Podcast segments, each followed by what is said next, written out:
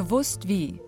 Der Expertenpodcast der Art Karlsruhe, der Messe für klassische Moderne und Gegenwartskunst. Willkommen zur dritten Folge des Podcasts der Art Karlsruhe. In diesem Jahr findet sie im Sommer statt, vom 7. bis zum 10. Juli. Also vier Tage, an denen insgesamt 215 Galerien sich präsentieren und von der kleinsten Druckgrafik bis hin zu raumgreifenden Skulpturen anbieten. Ich bin Martina Weber, ich bin freie Radioautorin und hier bei mir ist wieder Matthias Ehlert von der Weltkunst. Hallo, schönen guten Tag. Matthias, in der vorherigen Folge haben wir uns über Druckgrafik und Auflagenobjekte als Einstiegsmedium in das Kunstsammeln unterhalten und dabei gelernt, dass es viel mehr ist, nämlich ein ganz eigenständiges, forderndes Sammelgebiet.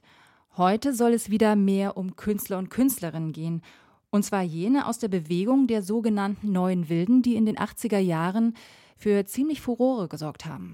Ja, das war eine ganz spannende Gruppe von Malern, die sich selber gar nicht so als Gruppe ansahen, sondern eher von außen das Etikett Neue Wilde oder auch manchmal Junge Wilde aufgeklebt bekamen.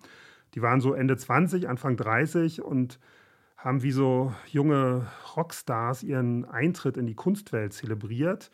Heute sind es meistens übrigens äh, oft ganz gestandene Persönlichkeiten, äh, Universitätsprofessoren oder wie Bernd Zimmer, den wir auch im Magazin der Art Karlsruhe äh, porträtieren, Initiatoren von wegweisenden Kunstprojekten.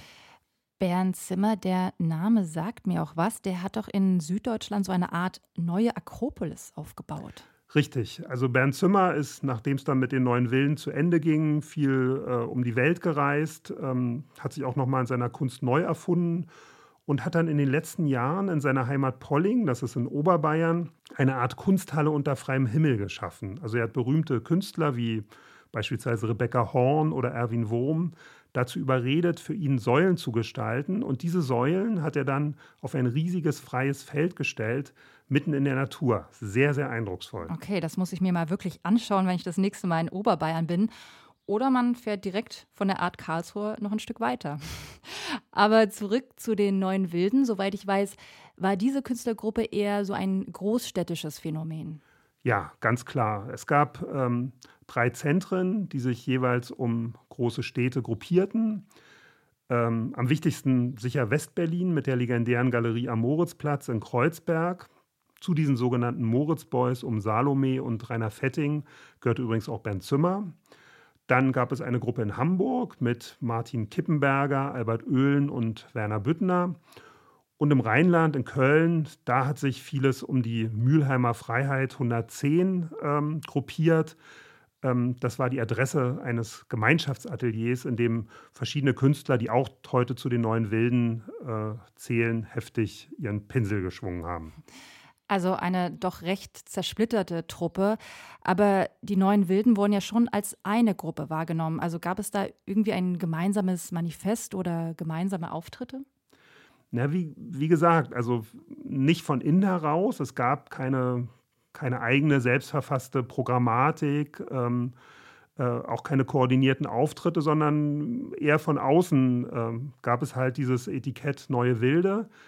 Aber wie es dazu kam und, und äh, wie diese einzelnen Gruppen agiert haben, das habe ich mir noch mal näher von einem Experten erklären lassen, dem Kurator Martin Engler, der 2015 im Städel in Frankfurt die bislang umfangreichste Ausstellung zu diesem Thema auf die Beine gestellt hat. Die waren alle sehr unabhängig voneinander tätig, äh, haben eigentlich gar nicht sehr viel miteinander zu tun gehabt. Das listisch kann man da schwer so eine eigentümliche äh, Klammer finden, haben aber eben anscheinend, und das ist auch das ein spannendes Element der ganzen Geschichte, Malerei neu entdeckt, obwohl die Malerei nie wirklich weg war. Also eben, es gab ja die ganzen Lehrer, es gab äh, Polke, es gab Richter, es gab Baselitz äh, oder auch Karl Horst Hödecke in Berlin, es gab auch den den späten Picasso, der für die ganze Geschichte. Wenn man das jetzt so hört, orientiert am späten Picasso, Baselitz und Richter als Lehrer, das wirkt ja erstmal jetzt nicht so wahnsinnig neu.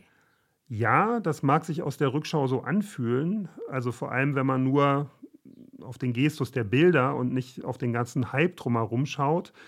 Aber damals, zu Beginn der 80er Jahre, wirkte das alles ungeheuer frisch. So, in, der, in der Musik gab es ja eine ähnliche Bewegung, die sogenannte Neue Deutsche Welle, die, wenn man viele Lieder heute hört, oft einem auch nur wie eine ironische Variante von Schlagermusik vorkommt. Hm, also allein mit der Qualität der Bilder kann man den Erfolg der neuen Wilden nicht erklären. Da kamen auch noch so andere äußere Faktoren hinzu. Und selbst für einen Experten wie Martin Engler ist die Erfolgsformel dieser Kunstbewegung noch nicht ganz geklärt. Ich glaube, ehrlich gesagt, es ist immer noch ein bisschen ein Rätsel. Es hat mehr, mehrere verschiedene Gründe. Also es hat sicher damit zu tun, dass tatsächlich äh, in 80er Jahren äh, äh, sowas zum ersten Mal sowas wie ein Kunstmarkt entstanden ist. Es gab Kunstmessen, große äh, Firmen haben angefangen, Kunstsammlungen aufzubauen. Kunstsammeln war plötzlich auch für Anwaltskanzleien oder Arztpraxen spannend. Und es gab dann eben eine ganze Gruppe von jungen Künstlern, und das war schon ein bisschen diese Generation der 70er, 80er Jahre, äh, die äh, diese Lust oder diese Gier nach Bilder bedient haben. Eine sehr direkte, eine sehr farbkräftige Malerei, sicherlich auch eine Malerei, die bewusst sich dilettantisch gegeben hat, die bewusst sich auch mit Provokationen sagen, einen neuen einen Namen machen wollte. Also das war alles andere als, wenn man so will, äh, dilettantisch oder weil das waren alles äh, studierte Maler.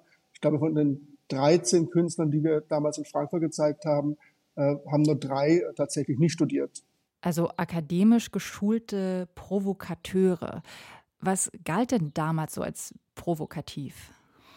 Mm, das waren zum einen politische Themen, Themen der deutschen Vergangenheitsbewältigung, mit denen man bewusst schnoddrig umging. Es gibt ja zum Beispiel den berühmten Bildtitel von Martin Kippenberger, Ich kann beim besten Willen kein Hakenkreuz entdecken. Und zum anderen, und das war, glaube ich, noch mehr der Drive der ganzen Bewegung, sehr subjektive Themen, die um, um Lust und Körper kreisten, um Nächte voller Sex, Musik und Drogen, um hemmungslose Selbstdarstellung, zum Teil auch Selbstzerstörung, ähm, was dann laut Martin Engler auch wieder mit Politik zu tun hatte. Eine Rolle spielt nicht zuletzt auch in Berlin, dass in 70er Jahren der, der sogenannte Schwulenparagraph entschärft wurde, also Homosexualität unter Männern war nicht mehr strafbar.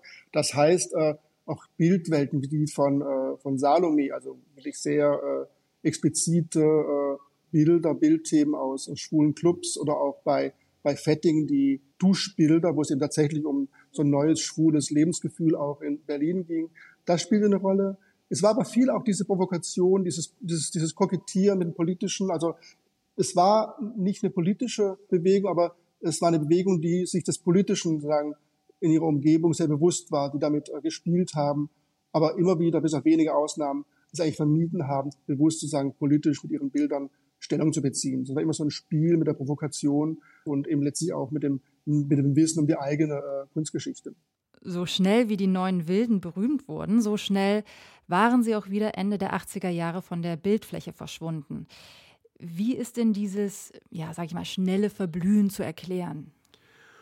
Hm, da gibt es verschiedene Meinungen, warum das so war. Also böse Zungen behaupten, dass sie eben doch nicht wirklich etwas Neues waren und dass auch die ästhetische Qualität ihrer Arbeiten nicht ausreichend war für einen Platz in der Kunstgeschichte, weil sie, muss man zugeben, oft auch sehr seriell und sehr schnell ihre, ihre Bilder gemalt haben. Die Frankfurter Allgemeine hat zum Beispiel zur Dokumenta 7 1982, wo die Neuen Wilden einen richtig großen Auftritt hatten, äh, ein ganz harsches Urteil gefällt.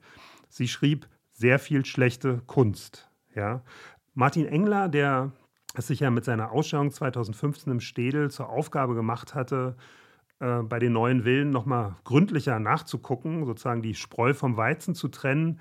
Für den sind es jedenfalls vor allem strukturelle Gründe, ähm, die dafür ausschlaggebend waren, dass dieser kometenhafte Aufstieg so schnell verglühte? Ich glaube, das war wirklich so eine, so eine Marktgeschichte. Tatsächlich äh, ist er dann am Ende der 80er Jahre äh, im Zuge der, der, der, der Finanzkrise der Kunstmarkt komplett kollabiert. Äh, danach kam dann letztlich der Aufstieg der Fotografie im, im Beginn der 90er Jahre. Das war, äh, glaube ich, waren die sogenannten neuen Wilden tatsächlich die erste Generation, die so einen äh, Moment äh, erlebt haben, den man heute natürlich viel besser kennt oder die man jungen Künstlern immer wieder auch vielleicht ein bisschen äh, mahnend vorhält. Es war ein kometenhafter Aufstieg, äh, die haben Bilder produziert ohne Ende, die, äh, die Preise sind explodiert, die waren dann plötzlich von heute auf morgen in New York und auf dem Cover vom äh, Art Forum und plötzlich war der Markt so voll mit dieser Malerei, dass keiner mehr sie haben wollte. Solche Kunstmarkt-Hypes haben wir danach noch einige Male erlebt. Aber jetzt aus der Rückschau betrachtet, über 30 Jahre später, wer sind von den neuen Wilden die Namen, die bleiben werden? Hm, da muss man ein bisschen unterscheiden. Also es gibt Künstler, ähm, die waren bei den neuen Wilden und für die waren aber diese Bewegung eher so etwas wie eine Startrampe zu ihrer Karriere. Also die wurden dann mit ihrem Werk erst richtig in der Zeit nach den Neuen Wilden bekannt. Also Martin Kippenberger ist da sicher das berühmteste Beispiel, aber auch jemand wie Albert Oehlen. Und dann gibt es Künstler, die verschwanden mit den Neuen Wilden und sind jetzt erst in den letzten Jahren so langsam wieder aufgetaucht. Eine Figur wie, wie, wie Salome ist sicherlich einer der spannendsten der ganzen, äh, der ganzen Geschichte, weil er eben tatsächlich der Einzige ist, der bewusst explizit politische Bilder gemalt hat, aber auf der anderen Seite natürlich bekannt wurde äh, durch seine Seerosenbilder, seine, seine Schwimmer und die so äh, ausufernd produziert hat, dass man letztlich das eigene eigentliche Werk, die Qualität seiner Arbeit erst wieder hervor äh, herausstellen muss. Aber sicher, also Dokupil oder oder auch Rainer Fetting, äh, wie gesagt, Salome, sicher auch Werner Büttner lange Jahre in Hamburg Professor war, äh, Georg Herold, der dann sein Werk komplett geändert hat, dann eben nicht mehr als Maler, als eher als Bildhauer äh, tätig war. Da gibt es schon einige, die, die man erwähnen muss. Und äh, wie gesagt, das ist, glaube ich, jetzt ein ongoing process, wo man einfach schauen muss, äh, welche Bilder dann tatsächlich nochmal angeschaut werden. Und viel passiert da dann auch über, über die Rezeption der nachfolgenden Künstlergeneration. Also was wird dann von jungen Künstlern aufgenommen? Und ich glaube, da sind wir, wie gesagt, an dieser heißen Stelle, was ja auch die Gegenwartskunst im Museum spannend macht, dass man eigentlich da jetzt zuschauen kann, wie die äh, Geschichte letztlich ausgeht und was für Dinge tatsächlich nochmal ein zweites oder drittes Mal angeschaut werden. Hier sind jetzt viele Männernamen gefallen. Wo waren die Frauen? Also gab es eigentlich auch Frauen bei den neuen Wilden oder wurden die damals nicht ernst genommen? Ähm, die gab es, die äh, Frauen bei den neuen Wilden, aber du hast schon recht, von denen hatte man bisher eigentlich so gut wie nichts gehört. Ähm, das ändert sich jetzt langsam. Das ist ja das Schöne am Kunstmarkt, dass jede Generation sich nochmal neu auf Entdeckungsreise in die Vergangenheit begeben kann und, und auf diese Weise auch eine Art Gerechtigkeit äh, wiederherstellen kann. Und ähm, Martin Engler hat mir da zum Beispiel zwei Namen von Frauen genannt, ähm, die für ihn ziemlich wichtige Protagonistinnen dieser Bewegung waren. Für uns die, war die spannendste Bewegung sicherlich äh, Bettina Semmer, äh, die heute immer noch als Malerin in, in Berlin lebt, die äh, Teil dieser Bewegung war, aber letztlich in der Zeit selbst eben kaum wahrgenommen war. Wir haben natürlich auch dann für die Sammlung des Städelmuseums ein wunderbares Bild erwerben können. Man muss natürlich Christa Nea äh, erwähnen, die lange Jahre nach Städelschule in Frankfurt unterrichtet hat.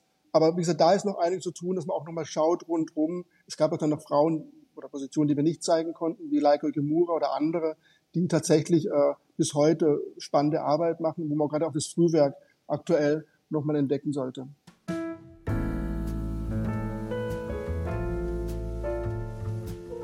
Ja, Matthias, unsere Zeit neigt sich mal wieder viel zu schnell dem Ende entgegen. Genauso wie unser diesjähriger Podcast für die Art Karlsruhe. Eine Folge haben wir noch zum Abschluss. Worüber wollen wir das nächste Mal sprechen? Da wollen wir über das Sammeln sprechen, also über das ähm, richtige, fast schon professionelle Sammeln von Kunst, das sich eben nicht darin erschöpft, ähm, einfach alle freien Wände zu Hause möglichst dekorativ zu bestücken, auch da habe ich wieder einen Experten befragen dürfen, einen äußerst sympathischen Kunstsammler, Dr. Ingo Klöcker aus Bad Homburg, der gemeinsam mit seiner Frau eine ganz faszinierende Sammlung äh, über Jahrzehnte aufgebaut hat, die sich um ein Thema dreht, nämlich die ganz unterschiedlichen Darstellungen des Weiblichen in der Kunst. Ähm, das hat man im Blut und das fängt nicht an einem Tag, an einem bestimmten Tag an, dass man sagt, ich bin jetzt ein Sammler, sondern das war man eigentlich äh, schon immer.